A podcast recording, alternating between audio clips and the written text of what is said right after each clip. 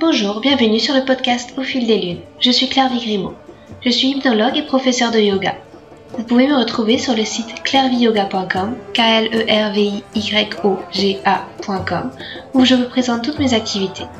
Toutes les semaines, je reçois des invités dans ce podcast qui nous parlent de leurs activités autour du bien-être, que ce soit l'hypnose, le yoga, le reiki, la sylvothérapie et bien d'autres thèmes encore. Alors sans plus attendre, voici l'épisode du jour. Dans cet épisode, je retrouve Isabelle. Isabelle est professeure de yoga. Elle s'est lancée dans cette voie il y a trois ans en quittant son emploi de fonctionnaire. L'entrepreneuriat est au cœur de notre discussion, ses bonheurs comme ses difficultés. Bien loin de la semaine de 4 heures décrite dans le best-seller de Tim Ferriss, Isabelle ne compte pas son temps de travail. D'ailleurs, cela n'est pas évident de démêler le travail lorsque notre passion est aussi notre moyen de rémunération, avec tous les écueils que cela peut engendrer. Isabelle nous partage le quotidien d'un prof de yoga, entre préparation des cours, gestion de la comptabilité, transport, échange avec les élèves, recherche pour progresser dans ses connaissances.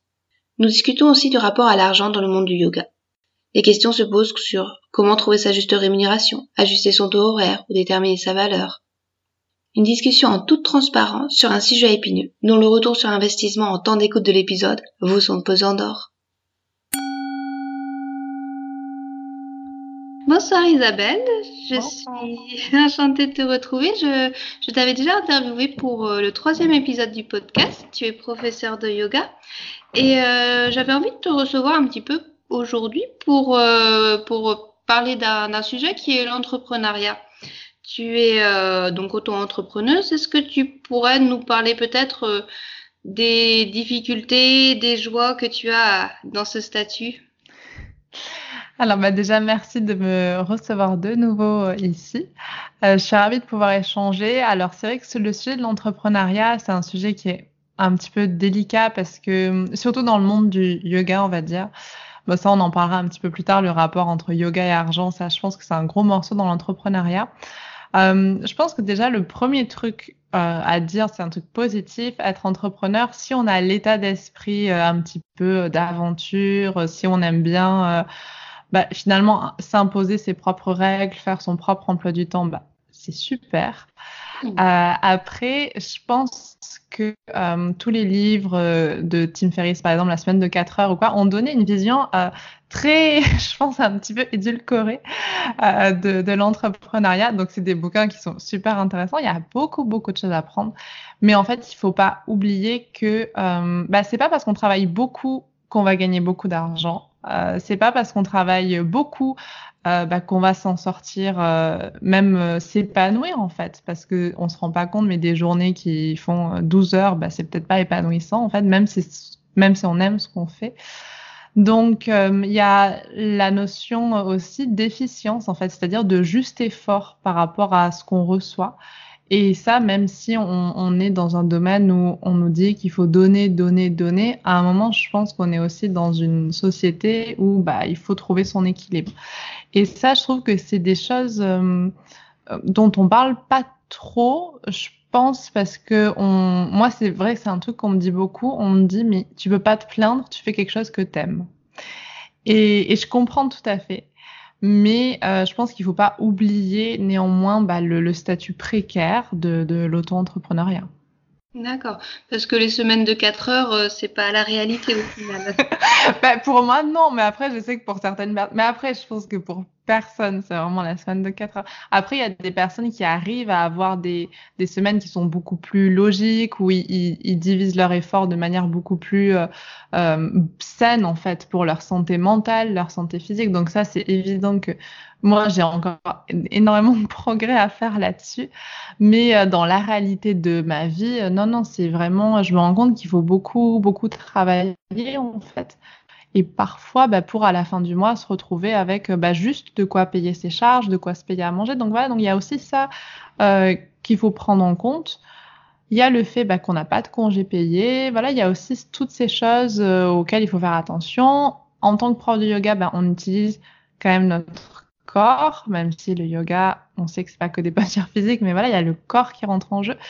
Et c'est vrai que si on se blesse, bah, on est tout seul, quoi. Donc il y a même s'il y a des, y a, même s'il y a des assurances, etc., il faut quand même se rendre compte que euh, il faut trouver le juste dosage en fait entre travail, récupération, euh, temps pour soi, parce qu'on donne beaucoup aussi aux autres. Et ça, je pense que c'est des erreurs que j'ai fait au début de pas du tout, du tout, du tout m'écouter. D'accord. Et euh, pour euh, l'exemple du professeur de yoga en auto-entrepreneuriat, est-ce que tu as une répartition euh, sur les cours de yoga, sur l'administratif? Tu arrives à trouver un petit peu le curseur qui est juste là avec la meilleure efficience possible, justement? Bah là, actuellement, dans, dans, mon, dans mon emploi du temps, euh, non, je trouve que je donne beaucoup, beaucoup, beaucoup de cours à, par exemple, je fais beaucoup de routes. Et ça, c'est vrai que en tant qu'auto-entrepreneur, en fait, enfin micro-entrepreneur, euh, on peut pas, euh, on peut pas déduire nos charges, par exemple. Et ça, c'est un truc où ça vient au fur et à mesure, en fait, quand on fait notre notre budget. C'est vrai qu'on se dit, mais d'accord, bah là. Euh, Là, finalement, euh, c'est pas très judicieux de faire autant de routes pour euh, ce taux horaire. Au final, on tombe assez bas.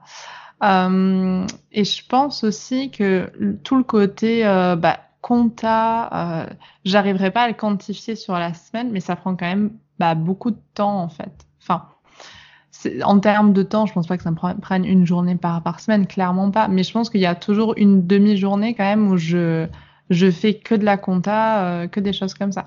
Et je compte pas euh, les réponses aux élèves, je compte pas le planning, je compte pas tout ça. Hein. Donc c'est vraiment, euh, on, on se rend pas compte de la logistique qu'il y a derrière et puis du travail au quotidien. C'est-à-dire que comme n'importe quelle euh, n'importe quelle personne, bah on a du boulot à la maison entre guillemets, c'est-à-dire qu'on est tout le temps en train de pratiquer pour soi, mais aussi pour les autres tout le temps en train d'acquérir de nouvelles connaissances pour pouvoir proposer des choses euh, bah, nouvelles et adaptées aux différents élèves qu'on a. Et tout ça, bah, c'est un petit peu la partie immergée de l'iceberg. D'accord, parce que justement cette euh, cette veille technologique un petit peu au sujet du yoga, ça te prend beaucoup de temps? Tu, tu continues à te former. Euh? Alors, je continue à me former. Bah, j'ai envie de dire moi, j'ai ce besoin de, me former tout le temps. Peut-être parfois, c'est peut-être trop, je sais pas. Mais en tout cas, je trouve que c'est vraiment, euh, pour moi, c'est hyper important parce que bah, ça fait que là, on va dire, je vais entamer bientôt ma troisième année, que je fais ça à temps plein bah, je trouve que je suis encore, enfin pour moi, je m'estime encore hyper inexpérimentée dans la mesure où en fait j'ai vraiment besoin de, j'apprends tous les jours en fait des, des, choses nouvelles par rapport à mes élèves. Il y a toujours un truc où je me dis, bah ça par exemple, j'arrive pas à répondre avec précision à cette question. Donc euh, moi, le plus gros de mon travail, et c'est vraiment là-dessus où j'ai décidé de, de m'axer le plus, j'ai vite compris que j'allais pas pouvoir euh, être euh, calée au niveau de, de la mythologie yogi. J'ai compris que j'allais pas pouvoir apprendre le sanskrit en plus. Enfin voilà, je me disais, je fais des choix. Donc moi, je me focalise plus, on va dire, sur le postural et sur l'anatomie. Donc on va dire, mon bouquin d'anatomie, il est toujours sur mon bureau. Il y a des mmh. jours où je vais beaucoup le regarder, des jours non, bien sûr. Donc euh, ça, je, je fais, je pense, il y a une partie quasiment chaque jour, en fait, je n'arriverai pas à le quantifier, au moins une heure, je pense. Et je prends euh, des cours de yoga euh, toutes les semaines. Un mmh. cours euh, quand je peux, un cours par semaine, c'est vraiment, c'est vraiment bien pour moi. Et je pense que c'est ça en fait qui permet aussi, bah, il faut quand même parler de toujours hein, du point de vue de, de l'entrepreneuriat, bah, de garder euh, ses élèves, d'en avoir de nouveaux, de pouvoir en rencontrer, de pouvoir proposer quelque chose qui qui plaisent en fait aux nouveaux arrivants. Et ça, je pense que ça se passe aussi dans le renouvellement. Si on fait toujours la même chose, je sais pas, je sais pas jusqu'où on va en fait en faisant ça. D'accord. Et tu arrives à couper? Il y a des semaines où tu prends des vacances où c'est vraiment off pour le yoga ou euh... Euh, C'est relativement difficile parce qu'après c'est vrai que comme on disait, quand on aime son métier, bah on n'a peut-être pas envie d'arrêter. Enfin, même en vacances, je vais pratiquer. Après, je pratique beaucoup moins que voilà quand, c'est mes semaines de, travail. Euh, après, couper totalement, bah, c'est relativement difficile parce que bah il y a toujours les, les élèves qui envoient des messages pour les réservations, etc. Donc là, j'ai toujours un lien en fait avec ma, ma vie professionnelle. Hum, D'accord. Et tu arrives un petit peu à, à te renouveler tu as pas peur justement d'arriver à, une sorte de, de block-out de, de l'écrivain, d'avoir peur du, du, renouvellement qui, qui n'arrive pas? Je sais pas si. Ben ça, je pense que j'ai. Ouais, ça c'est ma plus grande peur. Je dois avouer, c'est vraiment. Et parfois, je me. Mais après, ça c'est pas bien non plus parce que j'essaie de changer mes séquences assez souvent. Mmh Et je pense que mes élèves ont rarement deux fois la même séance. Et parce que j'essaie de m'adapter quand même quand, suivant leurs petits problèmes ou leur, euh, leurs envies du jour aussi. Et c'est vrai que si ça m'arrive de proposer un truc similaire, je me dis oh là là mon dieu, c'est pas bien. et en fait, il y en a plein qui me disent bah on aimerait bien retenir mais on retient pas et c'est normal qu'ils retiennent pas vu que je leur propose toujours un truc différent. Donc à la fois, il y a cette envie de nouveauté, mais il y a aussi ah est-ce qu'il faudrait pas plus répéter des choses? Donc maintenant, j'arrive à être un peu moins contrôle fric, c'est-à-dire que mm. maintenant j'arrive à leur faire répéter des choses et comment dire, j'essaie de faire sur plusieurs séances un truc un peu évolutif. Comme ça, ils ont quand même l'impression de trouver un truc nouveau. Je pense que c'est important, mais en gardant des bases qu'ils ont déjà vues. Donc ça, on va dire, c'est mon petit équilibre que j'ai en ce moment, mais je pense que dans deux mois, il évoluera encore. oui, mais euh, c'est amusant. Moi, j'ai un petit peu ce, ce problème-là aussi. J'ai, l'impression qu'il faut que sans cesse je me renouvelle. Après, je j'aime aussi ça parce que j'aime donner des, des thèmes à des séquences, mais parfois ça va être euh, changé complètement, ça va être du power yoga et du yin yoga euh, la semaine suivante. Et euh, voilà, moi je sais pas si c'est bien ou pas pour les élèves. Moi je m'amuse à le faire, mais c'est vrai que parfois bah, s'autoriser bah, de faire deux fois exactement la même séquence, c'est peut-être pas si mal que ça. Donc, mmh. mais c'est ça. Et euh, en, tout début euh, d'entretien, tu évoquais un petit peu euh, le sujet du yoga et l'argent. Tu as eu des difficultés peut-être pour dépasser certains blocages, pour te faire payer, déterminer la juste valeur de ton enseignement? Bah là, on va dire c'est un travail sur lequel je suis encore, je suis encore bien en train de le faire. je trouve que c'est pourquoi je dis que c'est plus difficile dans le yoga? C'est vrai que il y a plein, plein, plein de traductions, de commentaires des Yoga Sutras de Patanjali, par exemple. Et dans celle que j'ai, et pourtant je l'aime beaucoup, euh, il y a ce sujet de l'argent qui est évoqué à plusieurs, euh, plusieurs fois, parce que c'est un, swami relativement contemporain, en fait, qu'il a commenté. Et, euh, et, donc, il parlait de, l'argent et il disait, enfin, il dit grosso modo que, bah, en fait, enfin, je trouve que c'est peut-être un peu simpliste aussi, c'est-à-dire on fait ce qu'on pense être bon et l'argent viendra à nous.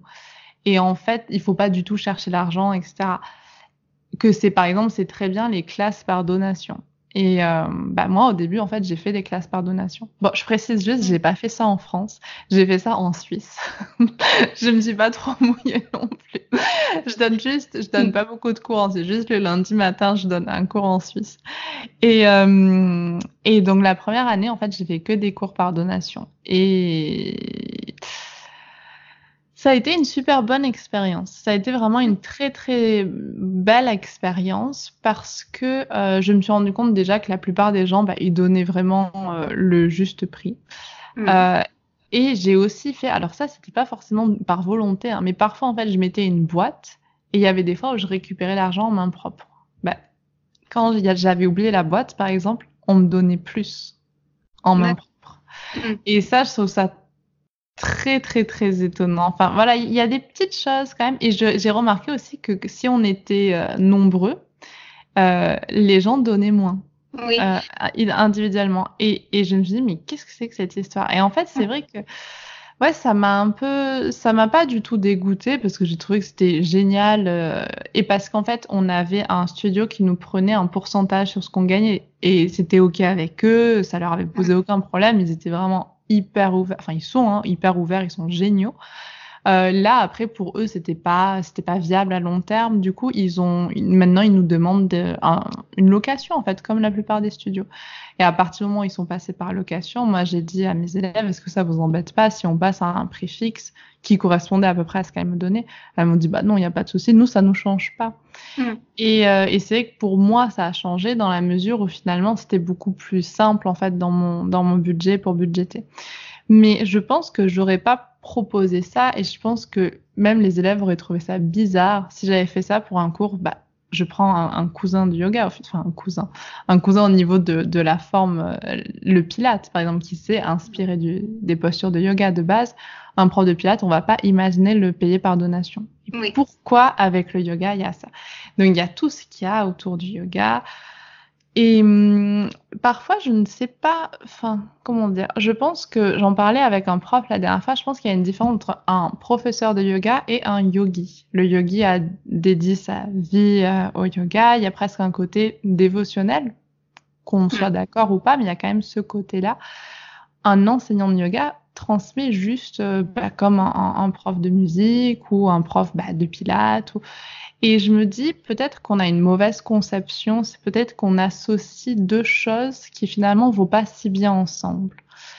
Et hum, du coup, moi, pour l'entrepreneuriat, ça a été, je pense, euh, un problème supplémentaire.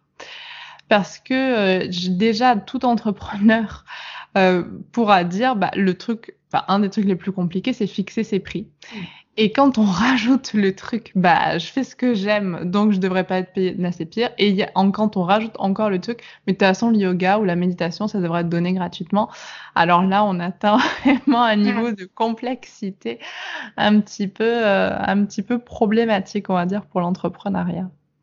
Après, quand tu faisais les cours par donation, j'ai l'impression qu'il y avait un équilibre naturel aussi qui s'établissait. Tu, mhm. disais que quand vous étiez plus nombreux, le, les personnes donnaient moins. Donc, euh, c'est peut-être naturel. Et c'est vrai que c'est assez difficile de d'évaluer sa valeur. Et je pense que on n'est jamais, euh, on peut jamais évaluer ce que nous on transmet aux autres. Et c'est mhm. vrai que c'est souvent plus facile pour les autres d'évaluer ce que eux reçoivent. Et à partir de là, bah, déterminer le prix euh, qu'ils peuvent nous, nous, donner. Mais euh, c'est sûr que pour un auto-entrepreneur qui a besoin de faire son budget, euh, donner des cours par donation, ça, ça devient compliqué. Mm-hmm. Donc là, tu es passé à un prix fixe, tu arrives à, à gérer ton budget. Ouais, après, c'est toujours très compliqué. En fait, je me rends compte que il y, y, a les il y a les locations en fait enfin il y a tout un il y a tout un, il faut vraiment bien, bien compter tout. Et c'est vrai que j'en parlais avec un, un coach. J'avais fait appel à un coach parce qu'à un moment, ma situation financière était un petit peu précaire. Et j'en venais même à me poser la question, est-ce que je vais pouvoir continuer à vivre de ça? Et en fait, on en était venu à calculer, je pense que à un moment, j'étais descendue, mais à 8 euros de l'heure, si on comptait tout, hein, la route, les trucs. Et là, je me suis dit, non, 8 euros de l'heure, voilà, il y a un moment où c'est pas, c'est pas viable. Donc, euh, je trouve que ça, c'est vraiment une des choses les, les plus compliquées, c'est-à-dire réussir à réfléchir bah, finalement là clairement avec la tête et avec la société dans laquelle on vit. Mm. Parce que même si on, on, pense vraiment que ça va marcher, qu'on va attirer les bonnes choses, que l'univers nous écoute, etc., moi, je pense qu'il y a vraiment une limite à, à, cette manière de penser parce qu'on est quand même des êtres bah, incarnés, euh, voilà, on, on, vit dans, sur cette terre et je pense que sur cette terre, il y a plein de super choses, mais qu'il faut aussi accepter les règles du jeu. Et je pense que euh, parfois, bah, ça passe aussi par faire un budget, par exemple, qui, nous paraît peut-être, euh, qui nous fait passer pour quelqu'un d'un peu moins super chill, euh, voilà, je fais des cours gratuits, là, mais qui au moins a la tête sur les épaules et peut euh, bah, continuer à transmettre aussi. Parce que si on est tout le temps dans le bah, on, on advienne que pourra, enfin voilà, on verra bien ce qui va se passer, bah, en fait, le risque, et ça m'est arrivé, ça m'arrive souvent de voir des, des profs qui à un moment doivent prendre des pauses, doivent s'arrêter, doivent reprendre un boulot à côté, parce qu'à force de trop être dans le côté, bah, on va donner, on va donner, on va donner, bah, au final, en fait, on ne peut plus donner. Et, et c'est ça aussi, et il y en a pour qui c'est pas du tout ça, mais je pense que dire bah ils ont pas bien fait ou ils ont pas cru assez fort à l'univers, je pense que parfois faut aussi regarder les faits et, aussi voir que bah malheureusement, je sais pas s'il faut dire malheureusement, mais voilà il y a, des choses à mettre en place en fait en amont. Et parfois justement, je, je t'ai parlé, j'ai vu un coach, je pense que parfois il y a des personnes qui sont plus compétentes que nous. Moi, il m'a fallu du temps avant de passer le pas de dire bah je vais demander de l'aide. Hmm. Et au final, ça change quand même tout. Oui. Oui, puis tu parlais du taux horaire aussi et euh, du nombre d'heures travaillées. Je pense que c'est très difficile de quantifier les heures passées euh, dans le travail. C'est vrai qu'il y aura le, cours de yoga en tant que tel, mais derrière, il y aura la préparation, il y aura, il y aura bah, toute cette réflexion, il y aura aussi euh, le prix de la pub, le prix du local, le prix des flyers. C'est très très compliqué de quantifier vraiment bah, ce taux horaire. Et au final, je pense que mi bout à bout, euh, c'est c'est pas c'est pas très élevé. Enfin, c'est c'est pour ça que c'est pas évident de fixer le, le juste prix. Euh. Mm. Et euh, du coup, après trois ans, tu arrives un petit peu à avoir un petit peu plus clair sur bah, la valeur que tu que tu veux demander et, et aussi les limites que tu imposes à tes élèves ou à, ou à toi-même peut-être sur ton temps de travail? Ça commence à être un petit peu plus clair au niveau de taux horaire. Là, s'il faut parler de chiffres, je, je gagne un petit peu plus que le SMIC. Donc, c'est pas, enfin voilà, j'ai pas de honte à dire, mais gagner un peu plus que le SMIC en bossant, euh, bah là, je bosse tous les jours sauf euh, le samedi. Euh, je, je compte pas mes, enfin voilà, c'est vraiment, il y a aussi tout ça qu'on voit pas. Euh, donc, moi, je suis pas mécontente dans la mesure où ça me permet bah, de, de vivre. Après, ça me permet pas de me payer des vacances de fou, mais voilà, après, c'est pas. Euh, on a fait des choix, c'est-à-dire avec mon copain, euh, bien avant que, que je devienne euh, indépendante, on avait décidé de déménager dans un appartement plus petit pour pouvoir payer moins de charges. Donc il y a eu tout un, toute une économie aussi au niveau de, de la vie qui fait que ça va. Mais après, je sais aussi que à long terme, bah, il faudra pertinemment que je change des choses parce que là, pour l'instant, c'est OK au vu de notre situation. Je sais très bien, le jour où je veux devenir maman, bah, il y a des petits réajustements à faire parce qu'on peut pas non plus vivre euh, d'amour et d'eau fraîche. Donc ça, c'est sûr. Après, au niveau de la valeur que j'apporte, je pense que c'est hyper compliqué, comme tu disais. En fait, il faut, enfin, je trouve que c'est super difficile Maintenant, j'arrive un petit peu plus à me dire, bon, bah, ok, il y a quand même quelque chose de positif à la fin du cours, les élèves reviennent, ils sont contents, ça leur a fait du bien. Donc ça, je suis un petit peu plus euh, contente de moi là-dessus.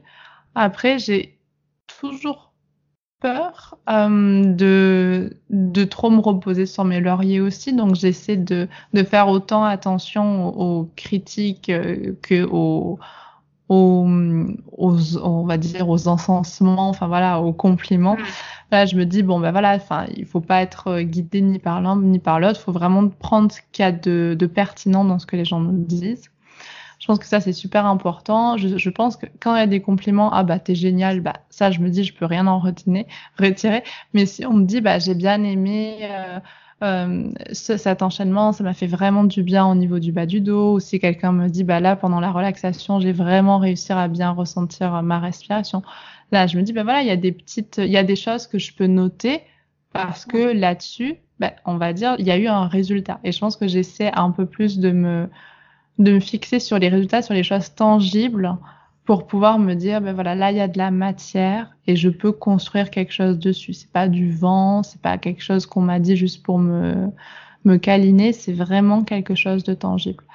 Après je pense que comme tous les cycles je pense que là je suis aussi dans un cycle où je pense que au fur et à mesure il faudra que je trouve d'autres d'autres choses en fait pour euh, pour moi pour ma pratique pour mon évolution personnelle donc je me rends compte que c'est pas du tout une évolution euh, qui est linéaire en fait. C'est vrai que souvent on pense qu'on va arriver tac euh, comme ça d'un point A à un point B comme si on montait au sommet d'une montagne, mais en fait je pense et c'est ça qui est aussi intéressant, c'est qu'on passe par beaucoup de creux, beaucoup de vagues et je pense que ça il faut accepter en fait.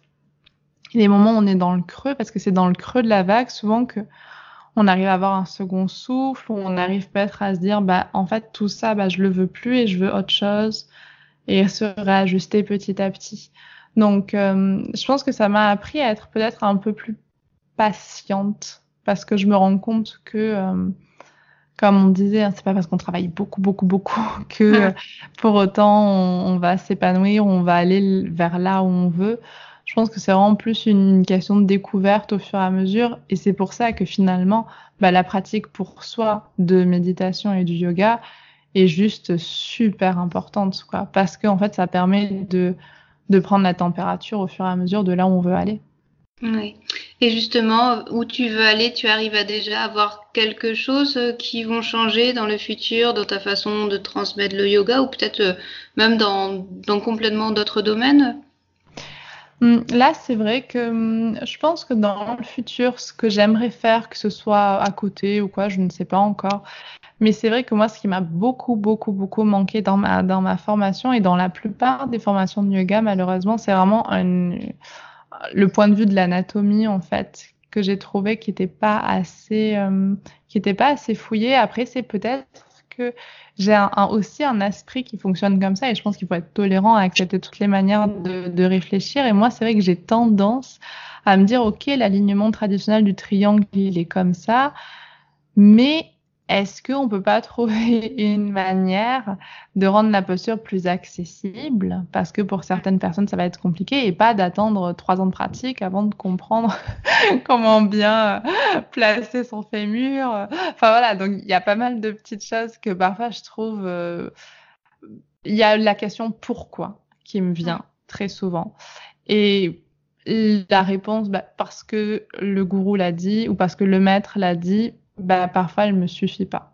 Hmm. Et j'ai un profond respect pour la tradition des gourous, des maîtres, mais je pense que j'accepte aussi maintenant, c'est un truc que j'acceptais pas au début, que c'est pas exactement ça qui me faut et qui me nourrit au quotidien et dans ma pratique, que j'ai vraiment besoin d'avoir des choses, bah, encore une fois, au final, intangibles, vraiment des choses que je peux ressentir, voir au niveau du corps, comprendre au niveau du corps. Donc c'est vraiment moi cette, cette relation finalement. Hein. Le, moi, le yoga m'a appris à respecter mon corps. Euh, et ça, je pense qu'il n'y a pas plus beau cadeau que le yoga m'a fait. Mais sauf que maintenant, bah, en tant qu'enseignante, en fait, j'ai envie d'aller un peu plus loin pour mm. me dire bah, comment on peut rendre les, les postures de yoga plus respectueuses du, de certains corps. D'accord. Et du coup, tu voudrais un petit peu creuser dans cette voie, redécouvrir certaines postures, parce que, si je peux me permettre, c'est vrai que lorsque je donne des cours à mes élèves en entreprise, bah, c'est des gens qui sont assis derrière euh, un, PC toute la journée. Mm. Et euh, se mettre en tailleur, il y en a pour qui c'est vraiment très très compliqué. Donc euh, même à, genoux, on essaie de trouver des variations et c'est vrai que c'est pas facile et est-ce que le yoga devrait pas aussi évoluer avec euh, peut-être la société occidentale? C'est un un beau projet. Enfin, je sais pas si tu commences un petit peu à réfléchir à, à trouver certaines euh, certaines alternatives à des postures? Bah bravo, tu as tout dit.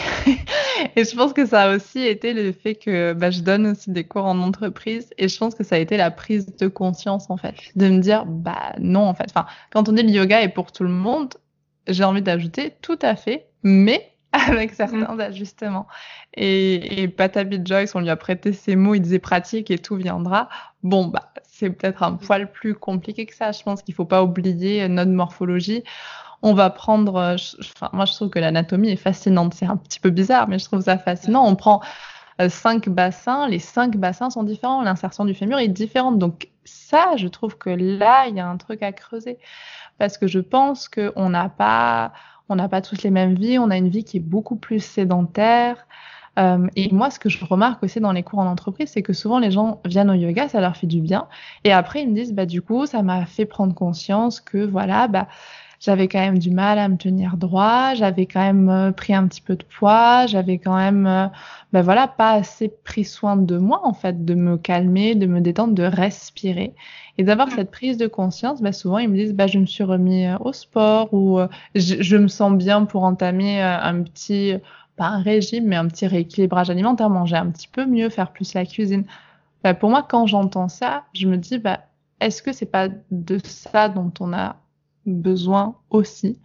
Parce que hmm. bien sûr que le yoga apporte une certaine spiritualité, mais là aussi, je pense que la spiritualité, c'est le domaine de chacun. Il y a des personnes qui vont pouvoir trouver la spiritualité dans les mantras, d'autres dans le simple fait de, de regarder la mer. Enfin voilà, il y a beaucoup, beaucoup de manières euh, différentes de, de vivre sa spiritualité. Et du coup, je trouve que le yoga peut être un, super bon moyen déjà, cette prise de conscience du corps pour aller vers autre chose. Déjà, pour moi, on va dire que si je dois me concentrer sur quelque chose, c'est vraiment ça.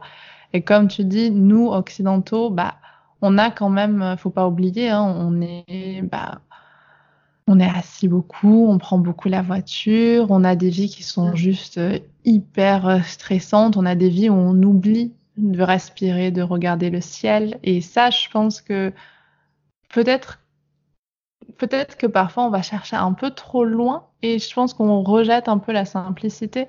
Et je pense que la simplicité, bah, elle passe peut-être dans le fait d'arriver à s'asseoir confortablement en tailleur ou dans toute autre position, juste hmm. pour, euh, pour poser son esprit, quoi.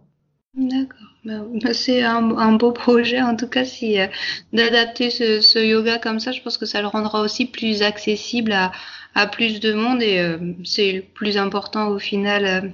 Mmh.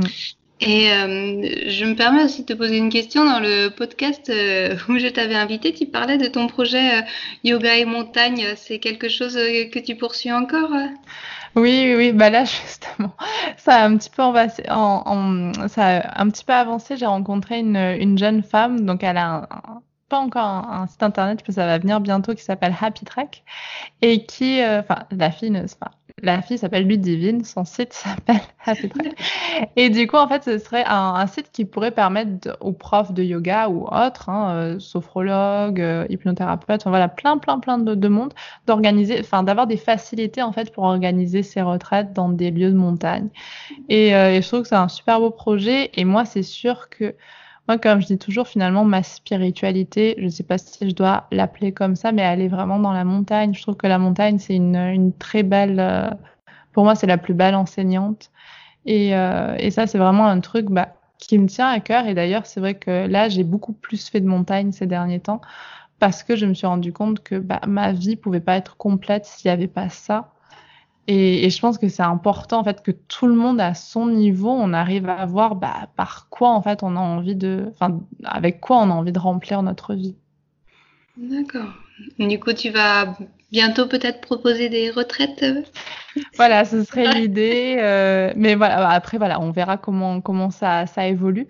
Mais c'est vrai que c'est clair que ce serait ce serait l'idée, ou alors aussi euh, peut-être plus axer certaines, comme je propose des vidéos de yoga, des vidéos sur bah, comment est-ce que finalement la pratique du yoga peut nous aider en montagne parce qu'il y a plein plein d'aides.